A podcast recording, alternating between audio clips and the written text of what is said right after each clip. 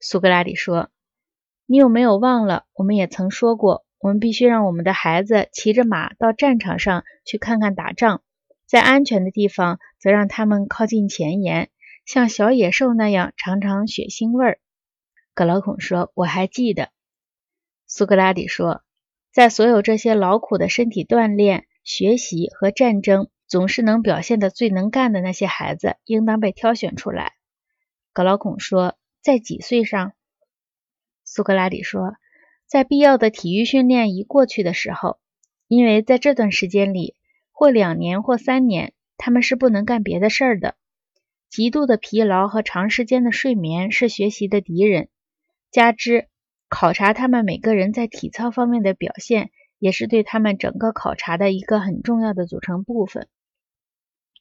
格劳孔说：“当然。”苏格拉底说：“这段时间过去之后，从二十岁起，被挑选出来的那些青年将得到比别人更多的荣誉。他们将被要求把以前小时候分散学习的各种课程内容加以综合。”研究他们相互间的联系，以及他们和事物本质的关系。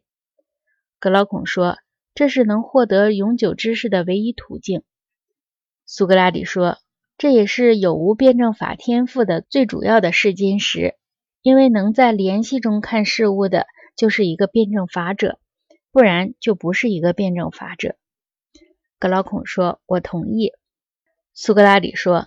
你应当把这种天赋上的条件牢记在心，在第一次挑选出来的那些在学习、战争以及履行其他义务中表现得坚定不移的青年里，再做第二次挑选，选出其中最富有这些天赋条件的青年，在他们年满三十的时候，给他们以更高的荣誉，并且用辩证法考试他们，看他们哪些人能不用眼睛和其他的感官，跟随着真理。达到纯实在本身，但是在这里，我的朋友啊，你必须要多加小心才好。